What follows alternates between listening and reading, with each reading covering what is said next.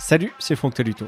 Après avoir évoqué son passage à Saint-Etienne dans le premier épisode, Josué Aguilavogui revient cette fois sur la suite de sa carrière. Il raconte son transfert à l'Atlético de Madrid et son échec là-bas, son choix de l'Allemagne, l'action humanitaire qu'il mène en Guinée et son avenir. Dessous de verre numéro 21, épisode 2, c'est parti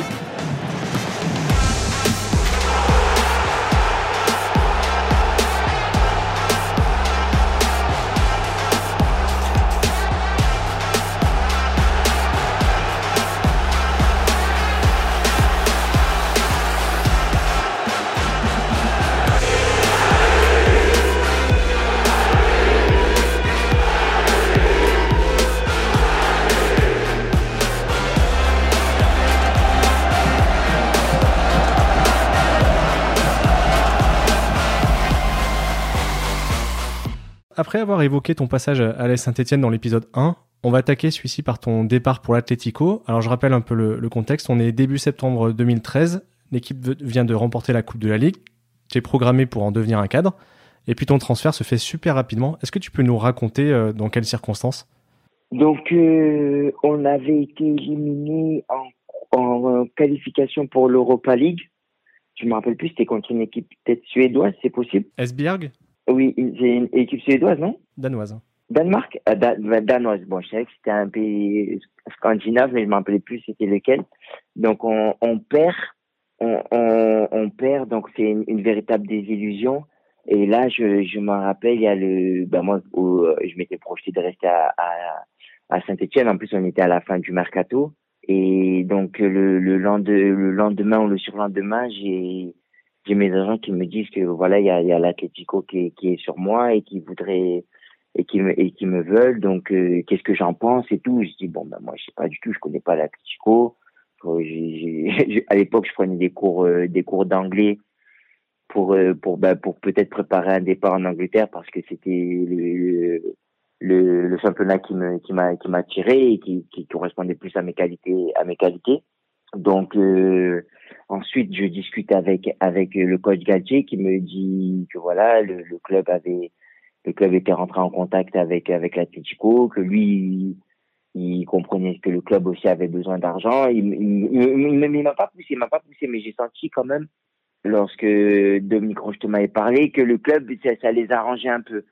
Et moi moi aussi j'étais j'étais pas trop contre parce que voilà c'était c'était un grand un grand club d'Espagne, même si je connaissais pas beaucoup, mais je m'étais un peu renseigné. Ils avaient gagné en plus euh, lors des deux ou trois années précédentes deux, euh, précédentes deux fois la, coupe euh, la coupe de d'Europa League, donc c'était c'était quelque c'était un grand club. Donc c'était c'était un plan pour parler et tout et tout tout est allé très très vite et même peut-être trop vite et après j'ai sauté dans un avion, j'ai signé là-bas. Au début on n'était pas trop d'accord, finalement à, à la fin on arrive à trouver un accord. Et voilà, j'ai signé. Après, je pars, en, je pars en sélection. Et quand je reviens, ben, je parle avec Diego Simeone. J'étais arrivé avec Toby Anderville à l'époque, qui, joue maintenant à Tottenham. Et là, il me dit euh, comme quoi il va falloir qu'on lui prouve qu'on peut rentrer dans cette équipe, que lui, il a déjà son équipe et qu'il est très content. Et voilà, ça, il fallait faire, il fallait cravacher. Aujourd'hui, avec le recul, on, sait que ça s'est pas très bien passé. En gros, tu es resté à peu près un peu moins de six mois là-bas. On peut lire différentes choses dans des interviews de, ta part ou, du coach euh, Simeone, justement, euh, entre la concurrence, le fait que tu aurais eu du mal euh, à encaisser l'intensité des, séances au départ, ou que tu n'étais pas un choix de sa part. C'est quoi ta version à toi pour expliquer cet échec Je pense qu'il y, a, je, suis désolé, mais je ne peux, pas, je peux pas tout dire, Franck, parce qu'il y a des choses qui. Tu sais, j'ai appris que le football avait une partie sombre à ce moment-là à l'époque, bon, moi, j'étais sorti de, de, de Saint-Etienne, tout allait bien, j'étais le jeune, bon, j'avais eu quelques embûches comme on avait pu en parler en, dans le premier épisode. Mais euh, là, j'ai vraiment appris ce que c'était le football et le football, ce que c'était un business avant tout. D'accord. Parce que je me suis retrouvé dans, dans, je me suis retrouvé un peu dans, dans un, pas dans un complot, mais dans, dans, dans quelque chose que je, que je ne connaissais pas et que j'avais pas, je ne savais pas avant de, avant de signer. Moi, à l'époque, c'était le directeur sportif qui me voulait. Et le directeur sportif et Diego Simeone, ils ont joué ensemble. Et ce qui s'est passé entre eux et certaines personnes de leur famille, donc euh, que je veux pas dire. Donc ça aussi, j'étais pas au courant et je comprends pourquoi ce joueur, pourquoi je je jouais pas. Ensuite, c'était un, un, fonds d'investissement qui détenait des, des peut-être 30 à 40% de mes droits. Tu vois, donc c'était, c'était vraiment quelque chose où j'ai appris, j'ai beaucoup grandi. C'est là que j'ai vu, j'ai dit, bon, ben, voilà. J'ai, laissé des plumes. Mais comme j'ai dit, c'est vrai que au tout début, quand je suis arrivé, c'est sûr que l'intensité des entraînements, c'était, c'était pas n'importe quoi. Et je pense que quand tu regardes tous les joueurs qui sont là-bas, à l'Atlético Madrid, la, plupart du temps, ça revient le même discours. C'est que oui, on demande, euh, euh, Diego Simeone est un coach qui demande beaucoup, qui, qui est très exigeant. Antoine Griezmann, qui a été la, la, la star de l'Atlético, a aussi connu des débuts très, très compliqués. Thomas Lemar aussi, d'autres, d'autres joueurs qui ont, qui sont venus en tant que grands et qui ont, qui ont pas réussi. Donc, euh, c'est, je suis pas le seul à, à, à ne, ne pas avoir réussi, mais je pense que même si au début j'étais pas prêt, à un moment donné, j'avais bien repris le, j'avais bien repris le fil, j'étais, j'étais bon, j'étais performant aux entraînements. Et quand un coach qui gagne 4-0 à domicile ne te fait pas rentrer fait que deux changements, tu, tu comprends qu'il y a quelque chose d'autre. Tu comprends qu'il y a quelque chose d'autre. Donc c'est, donc c'est là où j'ai, où j'ai compris que voilà, ça allait être très difficile pour moi de, de m'imposer. Il y avait à l'époque, c'était Philippe, Philippe Louis, il y avait Thiago, euh, l'ancien Lyonnais, et quelques autres joueurs des cadres qui venaient me voir et me disaient ouais Jos franchement on est désolé pour toi on comprend pas pourquoi tu joues pas tu tu as beaucoup progressé tu es bon à l'entraînement mais tu joues pas j'ai lu pourtant toi dans une interview que toi tu avais donnée je crois à SoFoot que tu en veux pas forcément à, Diego Simeone. Est-ce que tu as tu as appris quand même de, de ces six mois avec lui? Oui oui je prends je prends lui en vouloir? Euh, peut-être que demain bon je pense pas être entraîneur mais si demain je je, je veux un joueur et on m'en ramène un autre je pense que tu as pu le voir dans d'autres interviews il n'y a pas très longtemps d'un coach, euh, d'un l'ancien coach de Marseille qui avait dit qu'il n'était pas au courant de la vie d'un certain joueur. Donc euh, quand c'est quand c'est comme ça, tu si tu es entraîneur et tu suis ta, ta, ta ligne de conduite, excuse-moi, ben es malheureux, oui, mais moi je t'ai pas demandé. Et pourquoi tu voulais en vouloir? Cette année-là, il, termine il termine champion euh, champion d'Espagne et il est en finale de la Ligue des Champions. Il n'a pas besoin d'un Guilavogui. Il n'a pas besoin de perdre son temps avec un, avec un jeune français, un, jeune international qui vient et qui n'a pas demandé. Donc pourquoi lui en vouloir? Si, j'ai mal parce que comme j'ai dit, il aurait pu, il aurait pu m'aider, mais dans le football, comme je te dis, c'est c'est un sport collectif, mais c'est vachement égoïste et il a pas, il a pas de raison de tourner son équipe. Donc euh, moi, j'en veux pas vraiment à lui, je m'en veux à moi parce que j'ai pas été assez, j'ai pas fait preuve d'assez de, de pas de confiance, mais de, de maturité et d'autorité parce que j'avais mon grand frère Baffé qui m'avait dit qu'il fallait surtout pas que j'y aille. Et moi, j'ai été un peu influençable. Je me suis laissé porter un peu par le club qui, qui à l'époque, prenait 12 millions d'euros. Donc, bon, quand, quand tu compares à maintenant, ça n'a rien à voir, mais pour l'époque, c'était un très grand transfert. Tu avais mes agents aussi qui me poussaient à y aller parce que eux, peut-être qu'ils avaient des, ils avaient des, ils avaient aussi, ils avaient aussi leurs leurs propres intérêts à défendre. Donc, comme je te dis, j'ai appris cette petite part de, de, de, de, de, ouais, cette petite part sombre du, du football et ça m'a, ça m'a fait grandir, ça m'a fait grandir en tant qu'homme. Mais c'est vrai que pour revenir à ta question concernant Diego Simeone, oui, t'apprends énormément, t'apprends énormément. Et c'est, un, un coach, comme, comme je te disais, on en parlait de, de Galtier, mais lui, c'est un coach qui est aussi très meneur d'hommes. Tu le vois à sa façon d'être sur le, sur le banc de touche. Mais c'est aussi un très fort tacticien. Par contre, il est dans sa ligne de conduite. ses équipes ne changent pas, il évolue pas, il joue toujours dans le même schéma, mais ça marche. On arrive à prendre du plaisir dans ce, dans ce cadre très exigeant physiquement sur le, voilà, le repli, etc. On arrive quand même à, prendre plaisir en tant que joueur? Oui, oui, oui, forcément, forcément, même si c'est beaucoup. Mais après, tu, te, tu, tu prends part au jeu. Tu, tu fais partie, tu, tu connais le jeu, tu connais la façon de, l'entraîneur. Et après, tu, apprends même à, aimer ce, rôle-là comme je te dis, on va prendre l'exemple d'un joueur français, Antoine Griezmann. Quand tu vois l'abattage défensif qu'il faisait alors que c'était c'était la grande star, et il le fait encore toujours en équipe de France. Des fois, tu lui fais faire un match, un, tu le vois en match, il fait un sprint de 30 mètres, il vient tacler dans les pieds adverses et pour euh, pour venir soulager sa défense. Donc, euh, je pense qu'après, tu tu c'est plaisant et après, en plus, quand tu, tu connais l'Atlético, bon, moi, à l'époque, c'était le stade de Vicente Calderon.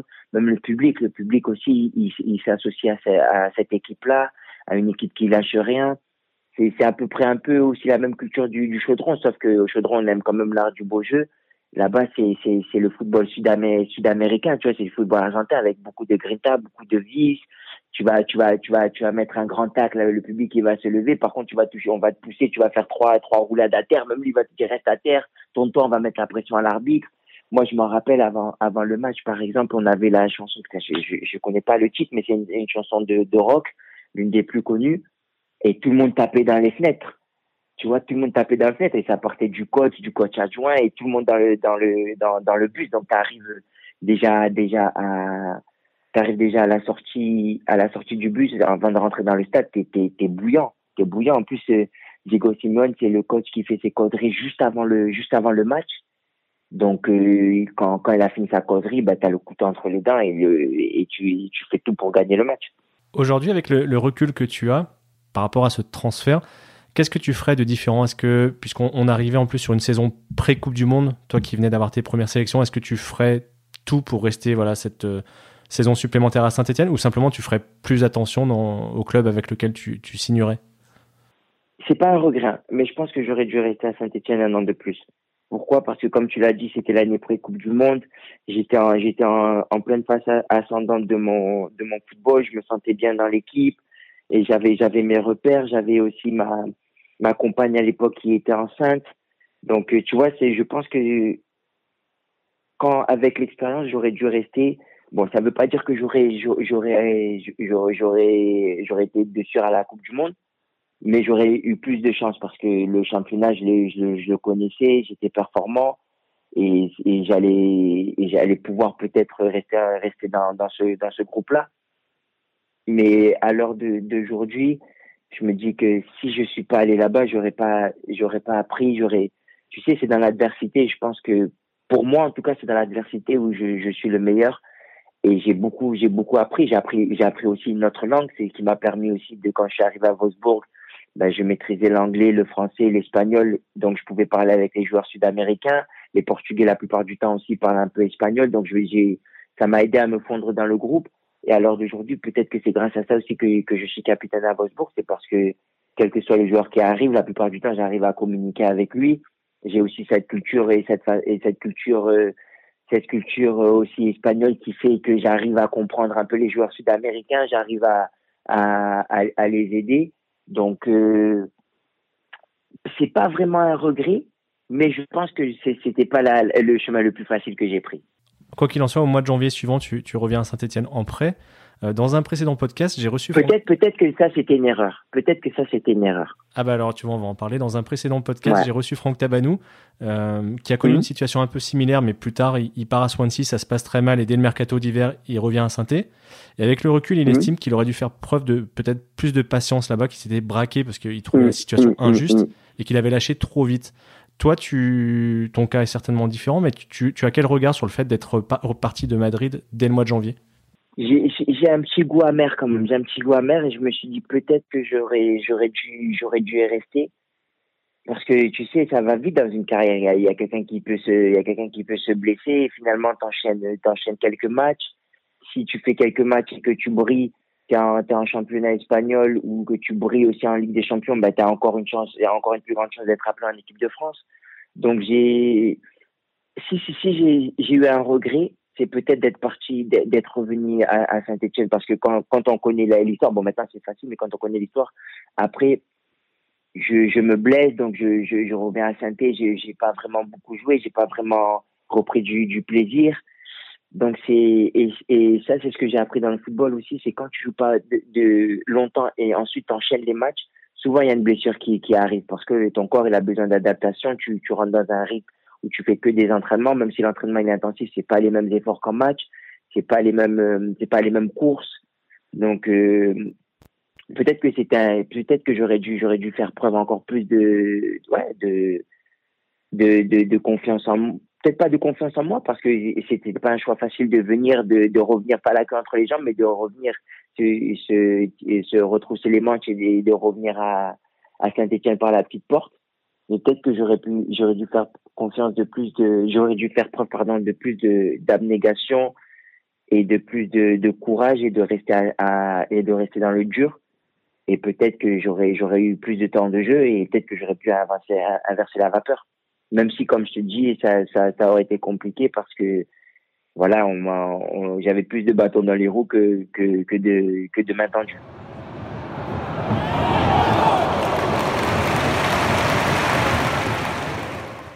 Ce deuxième passage à saint on en a parlé dans, le premier épisode. Ensuite, tu retournes à l'Atlético, euh, on va dire, pour la période estivale. Et puis, tu, tu pars directement euh, pour un prêt, je crois, de deux ans avec euh, Wolfsburg.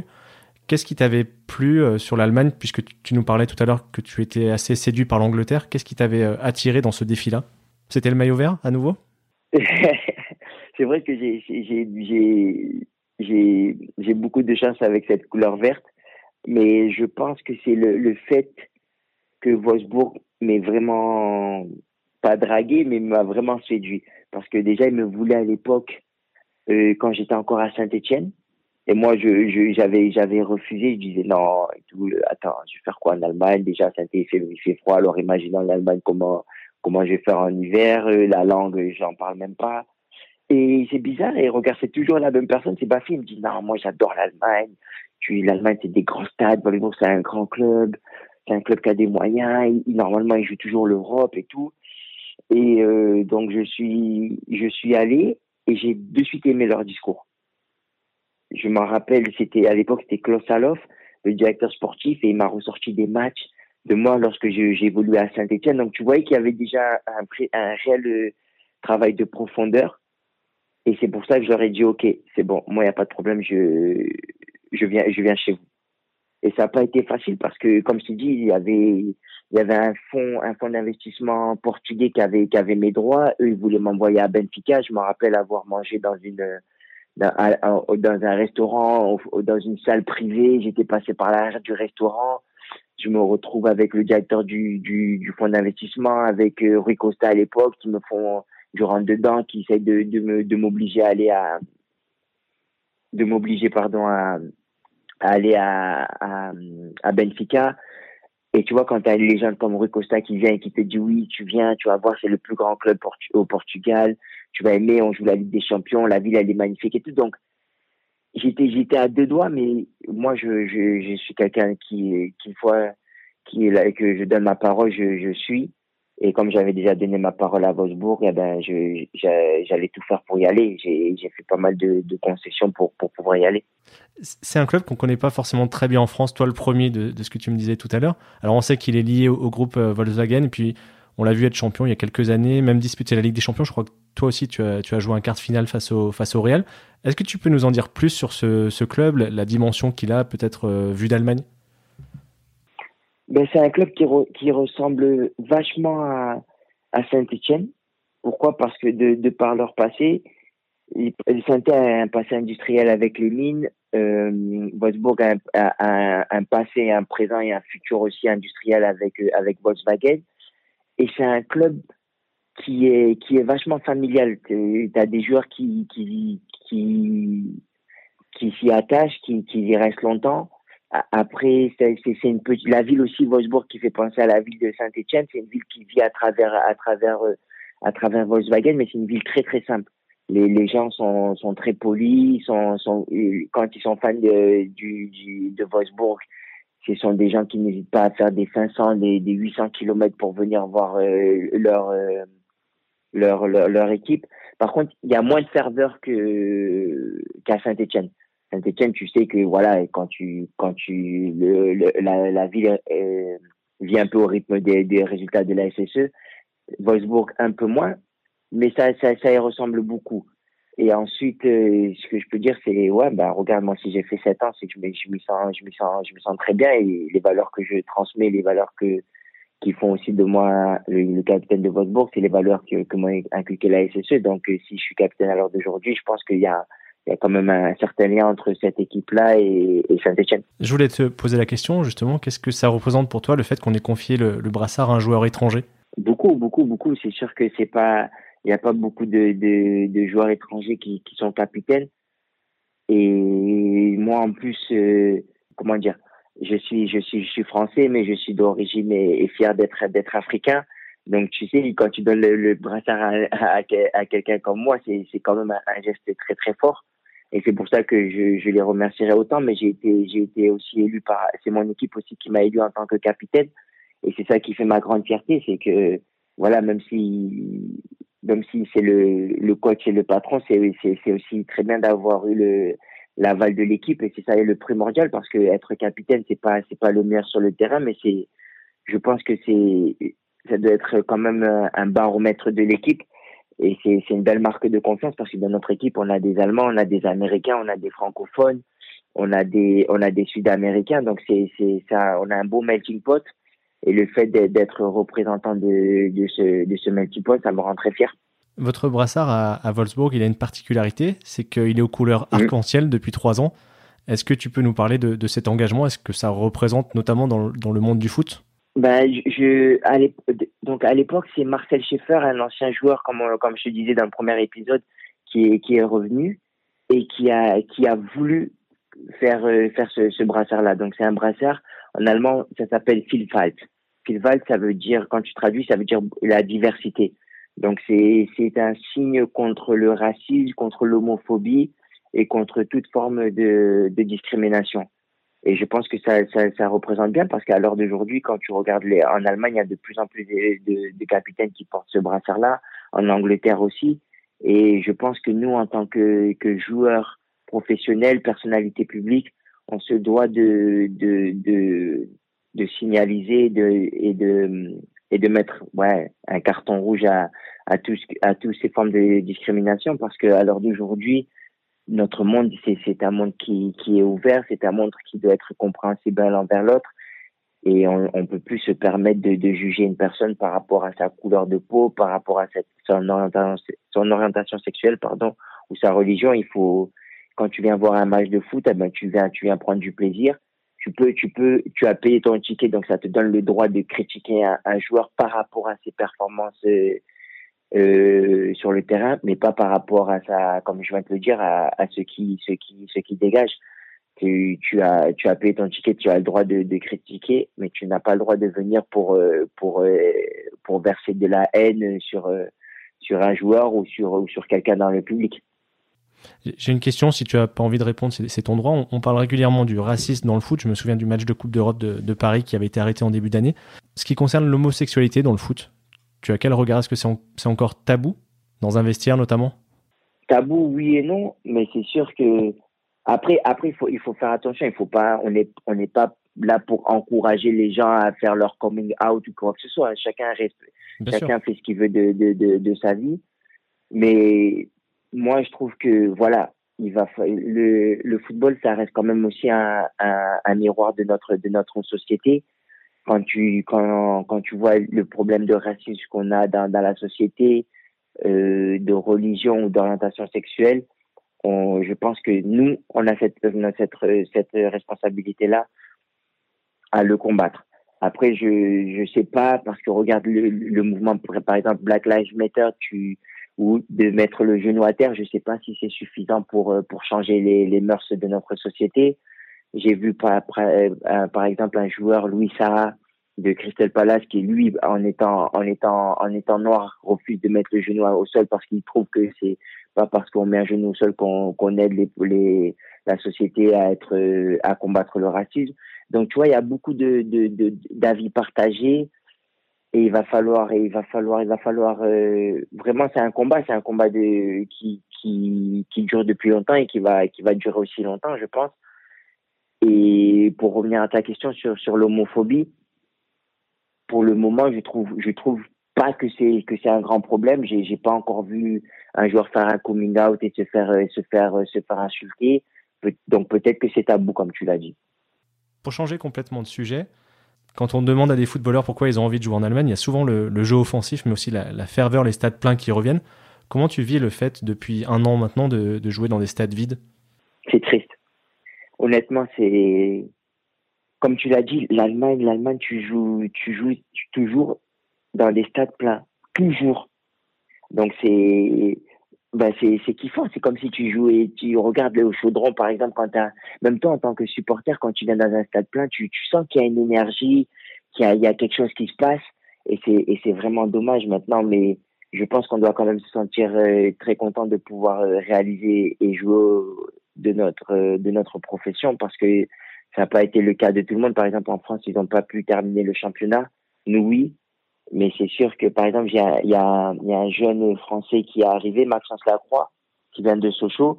Et on en parlait la dernière fois et je lui dis, c'est dommage parce que tu es, venu en Allemagne, mais tu, tu, tu n'as encore jamais joué dans un stade plein avec, euh, avec 50, 80 000 peut-être comme à Dortmund ou, ou 70 000 au Bayern de Munich ou 50 000 encore à, à Schalke. Donc c'est, c'est, c'est vraiment triste. C'est vraiment triste et parce que le, voilà, cette serveur-là, ça fait, ça fait partie de, de la culture, euh, de la culture euh, allemande. Les, et c'est pour ça que la plupart du temps, les matchs sont samedi à 15h30 pour faciliter l'équipe les, l'équipe adverse de venir voir le match. Et à 15h30 aussi, pourquoi? Parce que c'est c'est c'est c'est c'est un spectacle que tu viens voir avec ta famille, avec tes enfants. Tu viens, tu t'assois en tribune, tu en plus la plupart du temps les gens sont sont fans de génération en génération. Donc ça, ça se trouve des fois tu as le grand-père, le père et le fils qui sont qui sont au match. Donc c'est je pense que ça ça les affecte pas mal quand même. J'avais vu passer quelques articles, alors ça concernait plus la première ligue, mais qui euh, faisaient ressortir des statistiques signalant que les courses à haute intensité, les pressings étaient moins importants qu'en période normale, on va dire. Est-ce que toi, tu, tu, ressens que le jeu est différent dans ce contexte-là? Différent, oui et non.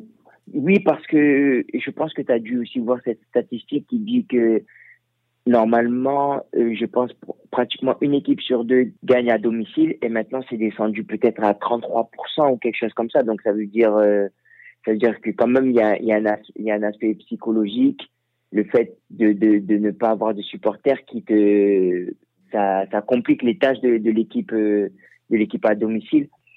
Et aussi par rapport aux courses intensité, bah tu sais comment c'est quand tu as un public, tu as 50 000 spectateurs qui te crient derrière toi, qui te qui t'encourage et tout donc euh, tu donnes plus de ta personne et c'est pas pour rien qu'on dit que c'est un deuxième homme parce qu'il a vraiment un, un, une, incidence sur le match et sur les performances des joueurs.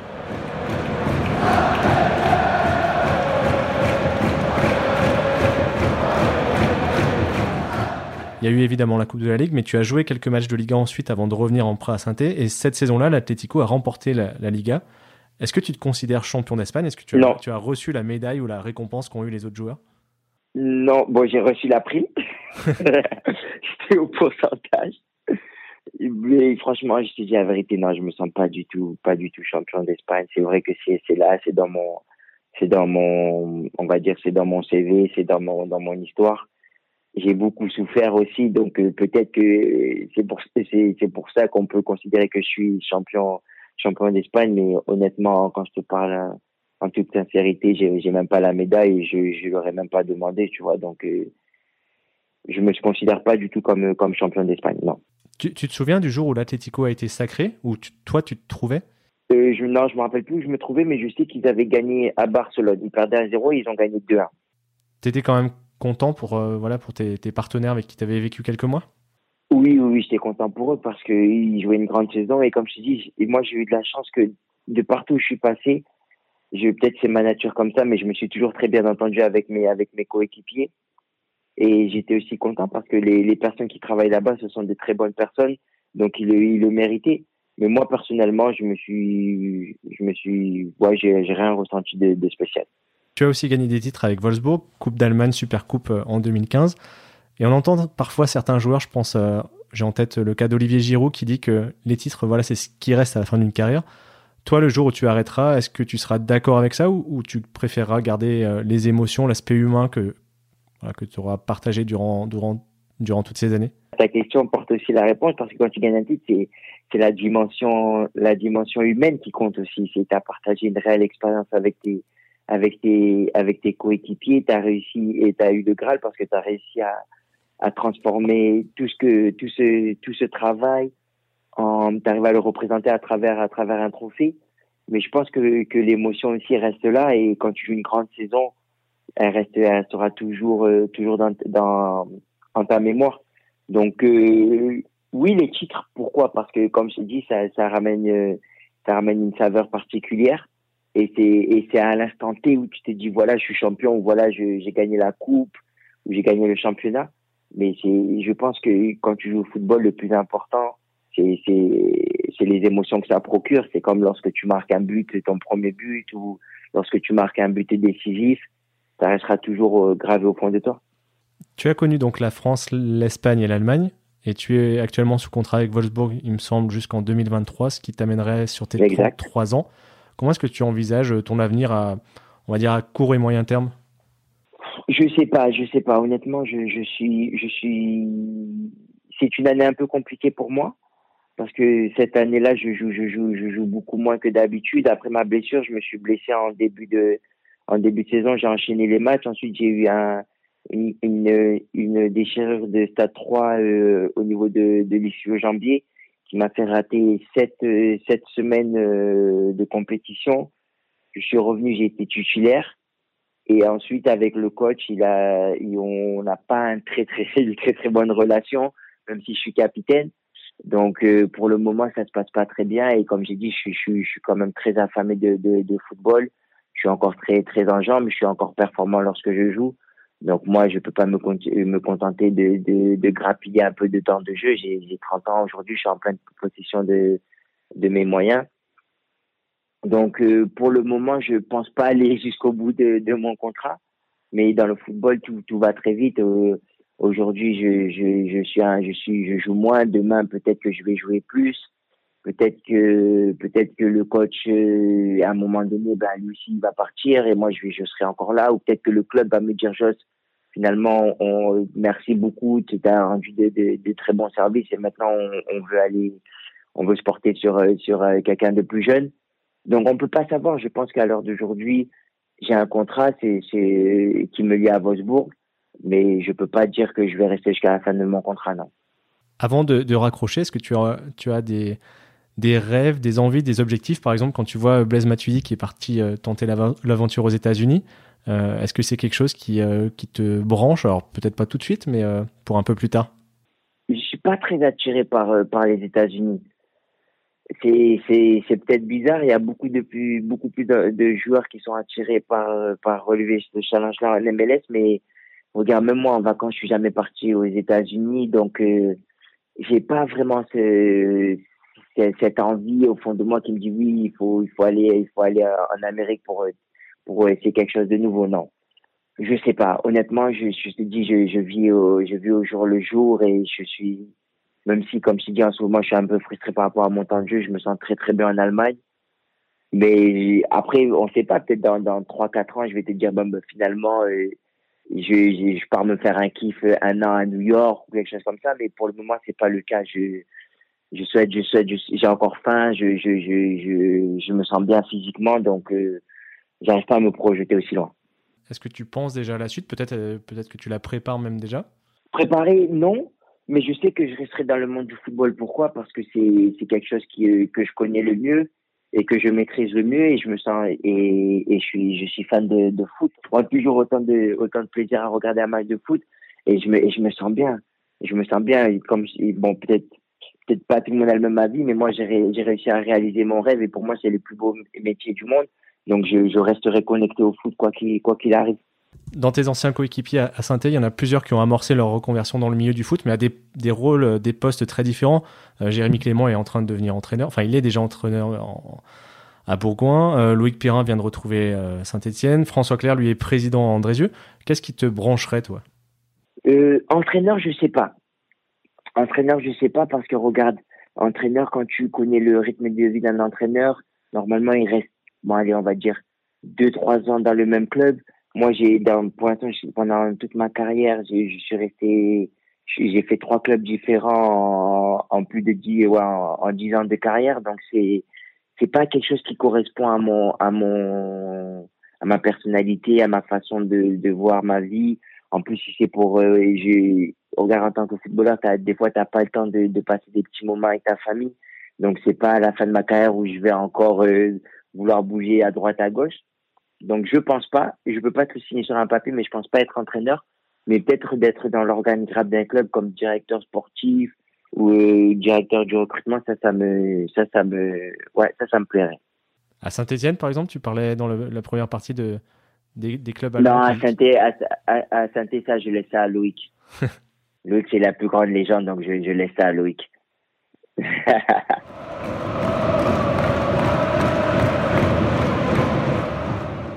J'ai une dernière question, euh, Joshua. Tu es d'origine guinéenne et je me souviens quand tu jouais à Saint-Etienne que tu avais fait un voyage sur place, il me semble, Et ça t'avait, ça t'avait pas mal chamboulé. Où est-ce que tu en es aujourd'hui? Est-ce que tu as pu retourner, garder des liens avec ce pays-là? Oui, à l'heure d'aujourd'hui, j'essaie d'y aller pratiquement une à deux fois par an. Bon, c'est pas évident maintenant avec le corona, mais par exemple, je vais retourner cet, cet été et j'ai réussi à réaliser l'un de mes plus plus grands rêves aussi, c'est être d'avoir ouvrir d'avoir ouvert un, un orphelinat. Donc là, aujourd'hui, nous avons mis une structure en place avec ma avec ma famille où nous accueillons 13 13 enfants. Bon, ce sont pas tous des orphelins, mais ce sont des il y a des orphelins, il y a d'autres qui sont dans des situations compliquées où par exemple ils vivaient avec la grand-mère ou où la où la mère avait beaucoup d'enfants et ne pouvait pas subvenir aux besoins de toute la famille. Donc euh, c'est ça qui c'est cet, cet aspect cet aspect-là social qui me qui me fait le qui me fait le plus plaisir et euh, là je suis en train de regarder pour euh, pour acheter un terrain et pour construire réellement ma mon, mon établissement. D'accord. C'est quoi? C'est sous forme de fondation que tu travailles? Voilà, exactement. C'est une fondation. Fondation Je suis Aguila Vogui, Action sociale Fraternité Vie. Est-ce qu'il y a un site internet, voilà, si les gens veulent se renseigner éventuellement Non, pas encore. Donner quelque chose pas, pas, encore. Il y a, il y a, tu, bon, on a un petit, on a c'est pas moi qui gère, c'est ma famille, mais il y a, il y a, il y a Facebook, on a aussi Instagram. Mais comme je t'ai dit là, pour le moment, c'est, c'est quelque chose que où je, je communique pas trop, trop, trop là-dessus parce que j'attends de mettre réellement quelque chose en place. Et pour le moment, comme je te dis, donc, je, j'ai, j'ai, j'ai une maison, on loue une maison où on a, les enfants sont scolarisés, nourris et logés. Et donc là, le, la prochaine étape, c'est achat d'un terrain, construction de, de, de l'orphelinat. Et si, et si, et si j'y arrive avec la, avec l'aide de Dieu, j'aimerais faire euh, aussi une école, une église et une mosquée. Avec un terrain de foot et un terrain de basket. Qu'est-ce que ça représente pour toi et puis peut-être même pour, pour ta famille de, de voir ce projet-là sortir de terre? Ben, Tout d'abord, c'est la promesse que j'ai faite lorsque j'ai commencé à prier. Je pense que j'avais j'avais j'avais 14 ans je, et j'ai commencé à prier un peu, tu vois, chaque nuit euh, avant de m'endormir parce que je au début, j'étais je, je voulais pas devenir footballeur professionnel et ensuite en, en voyant mes, mes amis partir dans les centres de formation que moi aussi, ben, j'ai dit bon ben j'aimerais bien aussi y aller. Et ben, j'ai commencé à prier, j'ai passé mon, mon petit mon petit pacte, comme on dit. J'ai toujours dit que si si si le bon Dieu et notre Seigneur Jésus-Christ nous aidaient à m'aider à, être à être footballeur professionnel, eh ben j'allais rendre ce que l'on m'a donné.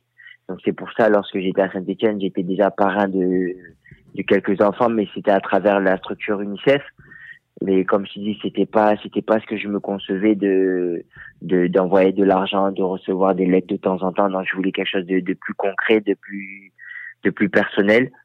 Et à l'heure d'aujourd'hui je, je remercie ma famille parce qu'ils m'accompagnent là dans, dans ce projet. C'est c'est c'est le projet d'une vie. Un grand merci Joshua. C'était un plaisir de passer ce moment avec toi de problème. Vraiment. je te souhaite une merci bonne ça m'a fait plaisir aussi. Et puis je te dis merci toi aussi. Ciao ciao. Merci à Joshua pour sa disponibilité et à vous de nous avoir écoutés jusqu'au bout. Si vous avez envie d'aider ce podcast à se développer, partagez-le à vos proches et sur vos réseaux sociaux, vous pouvez aussi lui mettre 5 étoiles ainsi qu'un commentaire sur Apple Podcast, ça m'aidera énormément. Comme d'habitude, on continue à échanger sur Facebook, Twitter et Instagram ou par mail à dessous de at gmail.com. À bientôt!